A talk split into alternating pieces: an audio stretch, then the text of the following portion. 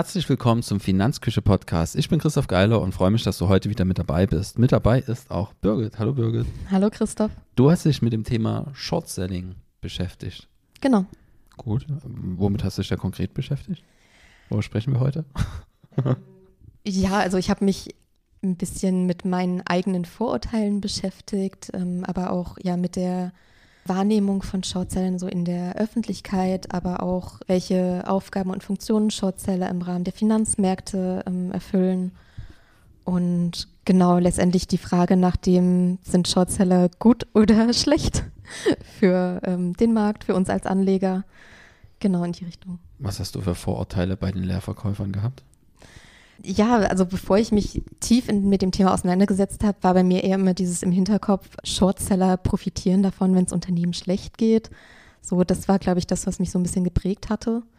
Aber ja, je tiefer man in die Materie einsteckt, desto komplexer wird das Thema natürlich und desto mehr Aspekte kommen in die Rechnung mit rein. Und ja, ich denke, ich konnte im Artikel ein ausgewogeneres Bild darstellen.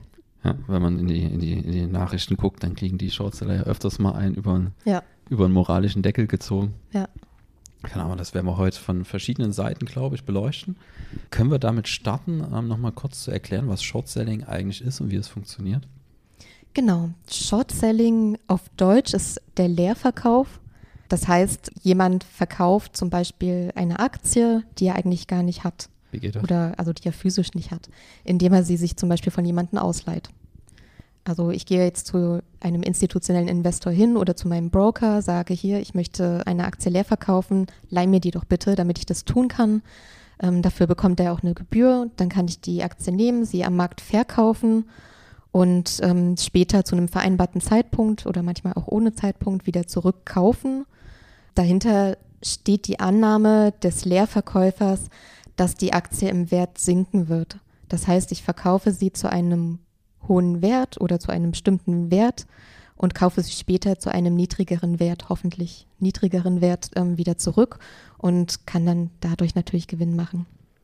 Okay, also wenn mein Sohn einen Leerverkauf durchführen will, könnte man das vergleichen mit, ähm, er will eine Playstation haben, besitzt die gar nicht. Dann geht er zu seinem Nachbarsjungen, leiht sich dort die Playstation aus gibt dem eine kleine Gebühr in Form von zwei Lego-Steinen, die dann ihm gehören. Das ist die, die Ausleihgebühr. Und dann entscheidet er sich, mit der Playstation gar nicht zu spielen, sondern die bei eBay wieder zu verkaufen. Genau, und dann kauft er irgendwann später bei eBay wieder die zurück. Nicht vielleicht nicht unbedingt dieselbe, aber vom gleichen Modell. Genau, also das hätte jetzt zum Beispiel funktioniert, die Playstation war ja lange sehr, sehr teuer, wo die sehr, sehr knapp war und es wenig gab, da war sie teuer, da hätte er sie quasi teuer verkauft und hätte sie jetzt ein Jahr später wieder zurückgekauft für einen niedrigeren Preis. So, genau. Und die Differenz hat er behalten und hätte dem Freund die andere wiedergegeben. Genau. So, also hat er einen Gewinn gemacht und der Freund hat seine Playstation wieder plus die Ausleihgebühr. Also der Verleiher ist glücklich, weil er seine Ausleihgebühr hat, konnte in der Zwischenzeit nicht damit spielen. Ähm, Sei es drum. Und mein Sohn ist glücklich, weil er halt einen Gewinn gemacht hat und sich davon dann Pokémon-Karten kaufen kann. Genau. Alles klar. Sehr schöne Analogie. Gut, haben wir verstanden. Was sorgt dafür, dass der Freund von meinem Sohn sicher sein kann, dass er am Ende die PlayStation auch wiederbekommen kann? Dafür sorgen Sicherheiten. Also in Deutschland ist es zum Beispiel nicht erlaubt, ungedeckte Leerverkäufe zu tätigen. Die müssen gedeckt sein. Das heißt, der Shortseller muss bei demjenigen, der mir die Aktie leiht, ähm, Sicherheiten hinterlegen. Das sind meistens mehr als 100 Prozent, also können auch bis 150 Prozent sein. Das sieht meistens dann so aus, dass der Leerverkäufer die Aktie verkauft und den ähm, Verkaufserlös schon mal als Sicherheit hinterlegen kann. Damit hat er ja. ungefähr 100 Prozent schon hinterlegt. Und dann muss er halt noch ein bisschen Eigenkapital drauflegen, um dann eben ja genügend Deckung zu haben. Ja. Hochrelevant für ETF-Anleger zum Beispiel. Ja. Weil die ETFs, das sind ganz klassische Verleiher von Aktien oder anderen Wertpapieren. Und die schauen dann halt ähm, im Risikomanagement, dass sie halt das, was du gerade bestätigt hast, ähm, dass die dann eben diese Sicherheiten hinterlegt haben. Das sind meistens liquide Staatsanleihen oder sowas. Also die hinterlegen dann keine mehreren Millionen Euro in Bankguthaben, sondern das ist dann halt liquide Staatsanleihen oder sowas. Oder andere sichere Wertpapiere. Und da schaut man eben, dass man das, was du gesagt hast, wirklich diese immer Überbesicherung auch da hat. Ähm, weil der Wertpapierkurs kann ja schwanken. Ähm, und er kann im Zweifel auch, wenn er gerade in die falsche Richtung schwankt, kann auch Sicherheiten nachgefordert werden, sodass immer diese Übersicherung auch ein Stück weit gegeben ist. Und eben, ja, und von der Sicherheit kann man sich dann, wenn der Shortseller quasi sich komplett verspielt hat und nicht genug Geld hat, um die Aktien zurückzukaufen, wieder zurückzugeben, kann man sich eben von den Sicherheiten die Aktien dann selber zurückkaufen. Gleicher Art und Güte. Richtig? Theoretisch schon, wenn die Aktie jetzt nicht bei 200 Prozent liegt oder so. Ja, also wenn die Überdeckung ausgerechnet, ausgereicht hat. Genau. Deswegen hat man ja die Überdeckung. Wäre jetzt vielleicht schwierig geworden mit einer Nvidia oder sowas. Keine Ahnung, die da. Ja, aber zumindest erhalten diejenigen, die die Aktien verleihen, eine Entschädigung in Form eben dieser Sicherheit. Ja, genau. So, Risiken für die, für die Verleiherseite haben wir gerade besprochen. Ähm, wie sieht es aus mit den Risiken für die, für die Hauptdarsteller? Ja, also natürlich, wenn ich auf Einzelwerte am Aktienmarkt setze, gehe ich natürlich ein großes Risiko ein. Das ist ähm, bei denen, die auf steigende Kurse setzen, ja nicht anders. Nur ist es eben so, wenn ich auf steigende Kurse setze und meine Aktie dann in den Keller fällt, dann ist natürlich mein maximaler Verlust das, den Preis, den ich für die Aktie ursprünglich bezahlt habe. Wenn ich jetzt aber als Shortseller mich total verkalkuliere, kann mein Verlust um Vielfaches höher sein. Ja. Das heißt, die Gewinne sind meistens dadurch begrenzt, dass ich zu einem bestimmten Preis verkaufe und dann, ja, wenn die Aktie dann natürlich auf Null oder nahe Null fällt, ist die Spanne mein Gewinn abzüglich der Gebühren. Wenn ich mich aber total als Shortseller verkalkuliere und die Aktie in die Höhe schießt, dann kann es auch sein, ja, dass ich dann Vielfaches ähm, an Verlust mache. Ja, kann aber halt auch ein Vielfaches an Gewinn machen, nur dass der Gewinn halt in der Theorie begrenzt ist, aber der genau. Verlust eben im Prinzip unbegrenzt sein könnte. Wobei man auch bei einem unbegrenzten Verlust vorsichtig sein muss. In der Praxis ähm, ist auch das Geld, was ein Insolvenzverwalter eintreiben kann, am Ende des Tages begrenzt. so dass sowohl der Verlust als auch der, ja, der Gewinn begrenzt sind. Der Verlust ist eben auf dem begrenzt, was ich mal heute und in Zukunft zurückzahlen kann. So, um das auch mal noch mit, mit anzubringen. Genau, ansonsten, wenn natürlich ähm, gerade institutionelle Shortseller ähm, in großem Maße investieren oder ihre Strategie verfolgen und die erfolgreich ist, dann sind das schon ganz schön enorme Summen, die sie da teilweise Gewinn machen. Also ja. ja. Wir hatten ja schon mal, verlinken wir auch mit einem Beitrag zur Wertpapierleihe von ETFs gemacht. Ja, das Risiko sollte man jetzt nicht überbewerten, was die Verleiher ähm, angeht da ist es eigentlich in der Vergangenheit kaum dazu gekommen, dass wirklich so ein Shortseller komplett ausfällt. Ähm, das ist, glaube ich, in der Geschichte von BlackRock, das ist das größte Vermögensverwalter der Welt, ist es zweimal vorgekommen oder so. Und jedes Mal haben die Sicherheiten ausgereicht, um eben diesen Verlust wieder auszumerzen, so dass die Anleger dort nicht zu Schaden gekommen sind beim Thema Wertpapier verleihen. Genau, also ein sehr, sehr adäquates Mittel, damit so ein Fonds oder ETF, die dann als Verleiher eben auftreten, durch diese Leihgebühr noch einen kleinen Zusatzertrag erwirtschaften. Genau. Ja, wer, wer tritt üblicherweise als Shortseller auf? Ja, im Prinzip kann das jeder machen. Also ich kann einfach, ähm, ja, ich kann zum Beispiel zu so einem Online-Broker gehen, der zeigt mir, welche Aktien ja geschortet werden dürfen, dürfen nicht alle. Ähm, und dann kann ich einfach mein Kapital einsetzen und äh, shorten. Ist also schon, schon probiert? Nein, also für mich kommt sowas überhaupt nicht in Frage. Ja. Ähm, Finde ich ja viel zu risikoreich. Aber es gibt ja Personen, die starke Nerven haben und ja vielleicht doch auch viel Recherche betreiben und das dann tun. Also wie gesagt, Einzelpersonen können das machen. Ansonsten sind es eher institutionelle Investoren, teilweise reine Recherche oder Finanzinstitutionen, die nur Finanzrecherche machen, die dann eben ja allein über das Shortselling dann genau versuchen, Gewinne zu machen die ja, geben sich auch richtig viel Mühe, dann was zu finden im Unternehmen, was sie sich auserkoren haben. Also reisen zu den Firmensitzen oder Werkhallen, gucken rein, ob auch wirklich das produziert wird, was das Unternehmen sagt, dass es pro produziert. Ansonsten können es auch andere institutionelle Anleger sein, wie Hedgefonds zum Beispiel, die sich über eine Short-Selling-Strategie absichern möchten. Normale Fonds dürfen nicht short-sellen, also die dürfen zwar die verleihen, aber sie dürfen sie sich selber nicht leihen, um sie dann zu shorten. Das ist laut Investmentgesetz verboten. Also das ist dann zu riskant. Das dürfen die nicht. Aber ansonsten kann man in der Vermögensverwaltung halt sagen, okay, statt das Portfolio zu verkaufen, wenn ich denke, dass die Kurse fallen, mache ich mir eben eine kleinere Position zum Beispiel als Shortseller auf ähm, genau. und habe dann eben eine Position im Portfolio, die eben steigt, wenn der Rest des Portfolios sinkt. Ja. Und kann eben Gegengewicht schaffen. Das wäre zum Beispiel ein Anwendungsfall in der Praxis, ohne dass man jetzt ein Riesenspekulant sein muss. Ja, überspitzt gefragt, ist wie es in der Presse manchmal dargestellt ist, siehst du Short-Selling als unmoralisch an oder ethisch verwerflich? Also ich würde, ich persönlich würde diese, diesen Maßstab nicht wirklich ansetzen, aber ja, hatte ich früher angesetzt. Ähm, einfach dieses Argument, dass sie davon profitieren, dass es Unternehmen schlecht geht oder dass sie ja verwerflich finden, wenn Fondsmanager die Sachen, ihre Aktien da verleihen, geschaut, dass sie dann von anderen geschortet werden. Dabei muss man aber sagen, dass Shortseller können natürlich dafür verantwortlich sein, dass Kurse fallen, aber in der Regel, auch gerade wenn Unternehmen danach vielleicht bankrott gehen oder so, äh, liegt es nicht an den Shortsellern, sondern liegt es einfach daran, dass die Unternehmen bereits Probleme haben und diese nicht gelöst bekommen. Und Shortseller machen das sichtbar. Und für diese Recherchetätigkeiten haben sie ja auch immense Aufwendungen. Also es ist ja nicht einfach so, dass sie ins ähm, ja, Pferdewettstudio gehen und wetten, obwohl es auch ein bisschen eine Wette ist. Aber sie betreiben ja auch Recherche und ja, haben Aufwand und dann Genau, auf der anderen Seite, ja, wie du schon gesagt hast, ähm, Fondsmanager, wenn die ähm, Aktien verleihen, dann sind die ja in der Regel gedeckt. Von daher haben auch Anlegerinnen und Anleger eigentlich keine nachteiligen Auswirkungen davon. Ja, also Deswegen, ja.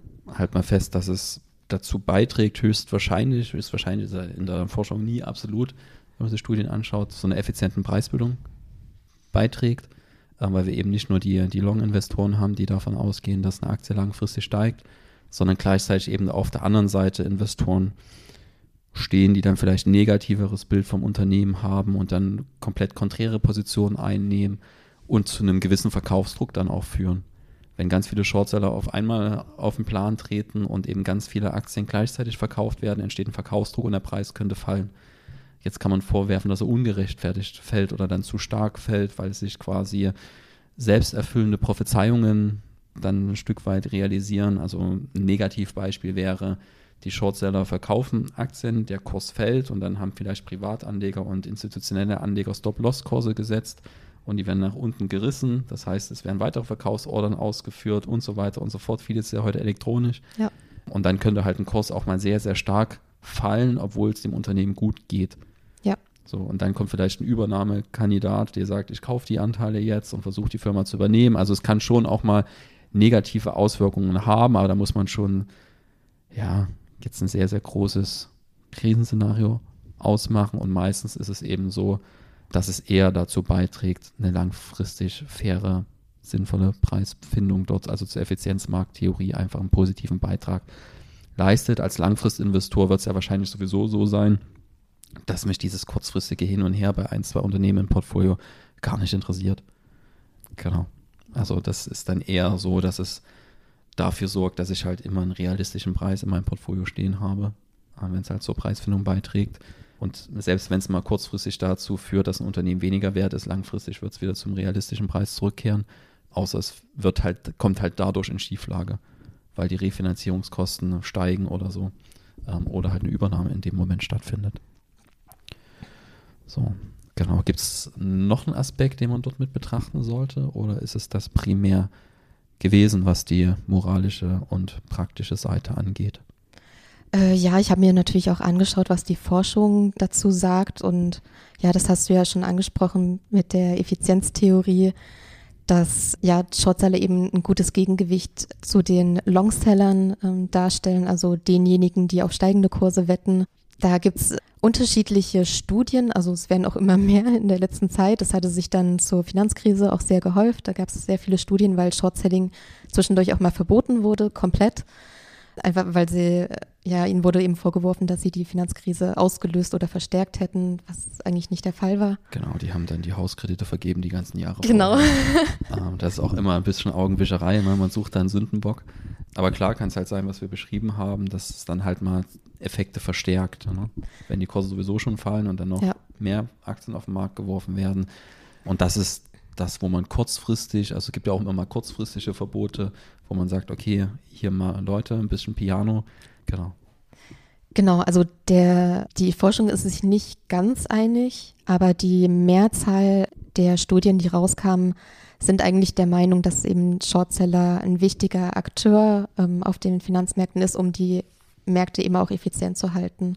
Weil Shortselling ist einfach eine ganz normale Investmentstrategie und wie gesagt der Gegenpol zu den Longsellern. Und es führt einfach dazu, dass zum einen Liquidität in den Markt kommt. Wenn keiner Aktien verkaufen würde, könnte auch niemand Aktien kaufen. Ja. Und dass Informationen ähm, viel schneller auch im Markt dann verbreitet werden. Das heißt, wenn Shortseller herausfinden, oh, dieses eine Unternehmen wirtschaftet schlecht, dann sorgt es dafür, dass diese Information schneller in den Markt reingelangt und ja, wieder der faire Preis der Aktie dann sich auch entsprechend anpasst. Was wir im, im, Vorfeld schon diskutiert hatten, war, dass natürlich ein großer Anreiz besteht, wenn ich jetzt Shortseller bin und diese intensive Recherche betreibe. Ja, ich glaube, jeder Mensch ist da dann ein Stück weit mit selektiver Wahrnehmung. Da muss da ein bisschen vorsichtig sein, dass man dann nicht sich irgendwo drauf versteift, wo eigentlich nichts ist, dann doch was zu finden, weil man halt viel Energie reingesteckt hat. Das gleiche gilt für Langfristanleger die sich ein Unternehmen sehr, sehr intensiv anschauen, die neigen dann natürlich eher dazu, ein Go zu geben, zu sagen, ich habe mir das jetzt tagelang, wochenlang angeschaut, das ist ein gutes Unternehmen. So, einfach nur, weil ich viel Herzblut und eine moralische, eine emotionale Bindung dann dazu aufgebaut habe. Ähm, die Gefahr besteht natürlich immer, das ist jetzt aber für den Einzelanleger eher das große Thema, weil dann, wir hatten ja schon gesagt, gerade bei Shortseller, wenn man hingeht und einen Leerverkauf macht, ist halt ein überproportionales Risiko da, dass man nicht nur ein paar Prozent verliert, sondern eben ja auch mal 100 Prozent oder mehr. Genau. Dazu muss man aber auch sagen, nicht jeder Shortseller ist gleich, genauso wie nicht jeder Longseller gleich ja. ist. Und man hat natürlich auch sehr manipulative Shortseller, die, wenn sie was gefunden haben, damit auch wirklich Kampagnen fahren, die vielleicht überzogen sind oder dass sie Fakten nehmen und die dann dazu aufpusten, obwohl das Unternehmen eigentlich gar nicht wirklich ähm, in irgendeiner Bredouille ist. Oder dass sie sich vielleicht mit anderen Shortsellern zusammentun und die dann alle auf einmal ähm, ihre Shorts setzen. Das gibt es natürlich auch, lässt sich halt schwer verhindern. Also wenn, dann müsste man viel mehr reglementieren, was dann die Effizienz der Märkte aber wieder verringern würde. Ja, und das Gleiche gibt es aber auch auf der anderen Seite. Also jetzt nicht ja. dass ich nur Shortseller, wenn ich an Reddit denke, Pump and Dump, ähm, genau. An die GameStop-Aktie. An die GameStop-Aktie, die wurde ja, da haben sich ja auch ähm, viele Menschen verabredet, wir treiben jetzt den Kurs hoch und dann ja. Bam. Genau. Ja. Gibt es noch was zu sagen, dein Resümee? Genau, vielleicht, was jetzt für Anleger wirklich wichtig ist, ist eigentlich, ja, solange man langfristig und divers investiert ist, braucht mich das mit dem Short-Selling gar nicht wirklich interessieren. Einfach weil kurzfristige Schwankungen kann ich aussetzen, wenn ich einen langfristigen Horizont habe. Und wenn ich wirklich divers ähm, investiert bin, in verschiedene Vermögensklassen, Anlageklassen, dann ist es auch nicht schlimm, wenn wirklich mal ein Unternehmen vom Markt verschwindet. Ja. Andersrum, wenn ich halt nicht langfristig unterwegs bin, kann ich es halt nutzen, ähm, um auf sinkende Kurse zu spekulieren oder mein Portfolio einfach ein Stück weit abzusichern. Ja. Was auch manchmal ganz interessant sein kann, wenn ich zum Beispiel eine Position aufgrund eines großen Steuerplusses oder so nicht veräußern will. Genau. Dann sind wir am Ende angekommen. Vielen Dank. Gerne. Ähm, ich habe zum ersten Mal, also so, so, ein Stück weit noch besser verstanden, wie das mit den Sicherheiten funktioniert. Du hast ja gesagt, der Verkaufserlös kann da direkt hinterlegt werden. Steht ja immer die Frage, warum soll ich mir das ausleihen, wenn ich dann über 100 Prozent des Betrages hinterlegen muss. Aber das kann man direkt schon Großteil mit dem Verkaufserlös der Aktie, die ich mir ausgeliehen habe, tun. Ja. Genau, und so macht das Ganze dann Sinn. Vielen Dank. Wir hören uns beim nächsten Mal. Bis dahin. Ciao.